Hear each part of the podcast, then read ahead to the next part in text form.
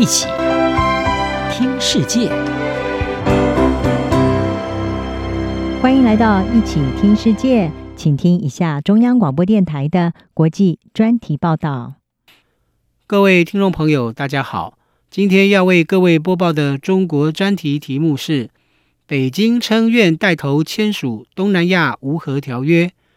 对抗 AUKUS 之际。中国外交部长秦刚三月底在与东南亚国家协会秘书长高金华会面时表示，北京愿意带头签署有助于维护东南亚地区安全与稳定的东南亚无核武器区条约议定书。观察人士指出，中国表面上说是愿意签署议定书，但实际目的是想要借此遏阻。澳英美三方安全伙伴关系逐渐强大的抗中联盟。中国国家主席习近平在二零二一年就曾告诉东协各国领导人，北京准备尽早签署这项东南亚无核武器区条约。然而，在习近平表达这项说法的几个月前，美国、澳洲和英国组成三方联盟。面对来自美、英、澳三国准备将新型核动力潜艇以及美国的核武平台，例如战略轰炸机部署在澳洲，还有包括极音速飞弹、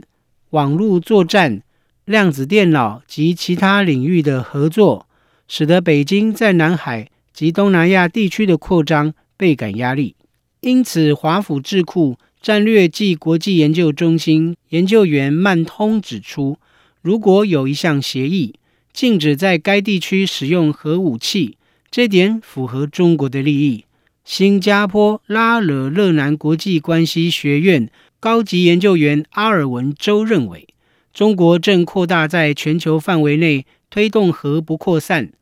但是这些动作的目的是为了暗中遏阻美国。与其战略伙伴强化关系，东南亚无核武器区条约也被称为曼谷条约，在一九九五年由东协十国签署。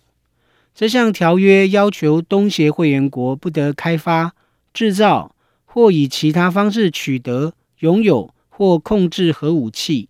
以任何方式部署或运输核武器，或是进行核试验或使用核武器。让东南亚成为无核区。这项条约还有一个议定书，由东协认可的永和国家美国、中国、俄罗斯、法国和英国，也就是联合国五个常任理事国签署，为东南亚提供核保护伞。但是，这项条约将大陆架和专属经济区列入禁核区，并限制核动力船只通过该区域。使得五个永核大国至今尚未批准这项条约。新加坡拉惹勒南国际关系学院高级研究员阿尔文州指出，禁止在该地区使用核武器的限制，使得这些永核国家不愿签署议定书，并且因为中国军事实力不断增强，美国希望在该地区保持可以先发制人的攻击能力。